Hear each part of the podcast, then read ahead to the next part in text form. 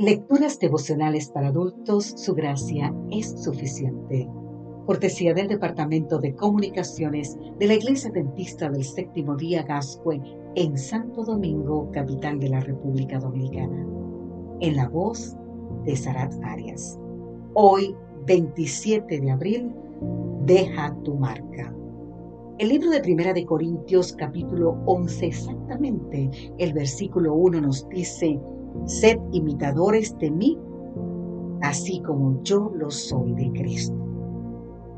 Miren cómo comienza este capítulo. Que seamos imitadores de Él, porque Él lo es de Cristo.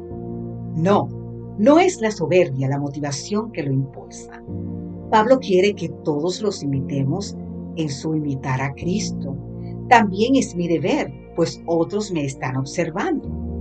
Luego, el apóstol menciona cuál debe ser la postura de la mujer en la iglesia. Él trata algunas cuestiones culturales, pero un principio queda claro. Y te invito a leerlo en el libro de Primera de Corintios, capítulo 11, los versículos 11 y 12. Pero en el Señor, ni el varón es sin la mujer, ni la mujer sin el varón porque así como la mujer procede del varón, también el varón nace de la mujer, pero todo procede de Dios.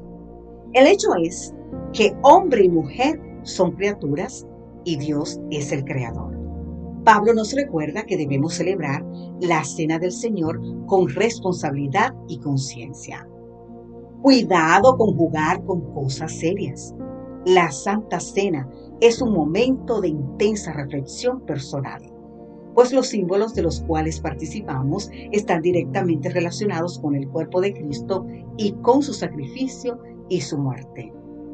Dos grandes lecciones se destacan en el capítulo 11 de Primera de Corintios. Primero, somos representantes de Cristo.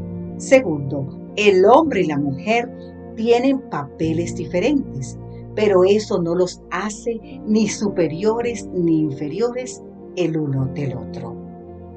El correcamino es una de las aves más interesantes. Atiendan lo siguiente. Se le da este nombre porque prefiere correr y no volar. Volará si lo encierras y no tiene cómo salir para escapar. Pero tan pronto como sea posible, correrá tan rápidamente como se lo permitan sus patas. Es quizás el ave corredora más conocida y puede alcanzar una velocidad de 24 kilómetros por hora y más cuando persigue lagartijas o presas huidizas. Estos veloces pájaros viven en el suroeste de los Estados Unidos y en el norte de México. El correcaminos vive con su esposa toda la vida y se dice que esta ave corredora es un cristiano maravilloso porque por donde quiera que corre deja impresa en la tierra la cruz de Cristo, debido al trazado de sus dedos. Somos embajadores de Cristo, nos dice 2 de Corintios capítulo 5 versículo 20. Los representantes de Cristo en la tierra. ¿Cómo cumplimos nuestra misión? Nosotros somos las Biblias que el mundo está leyendo y los sermones que la gente está escuchando. Así dijo en una ocasión Billy Graham.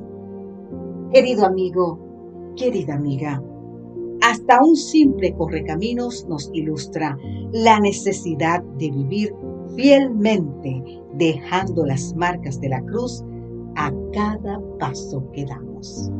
Que Dios hoy te bendiga en gran manera. Amén.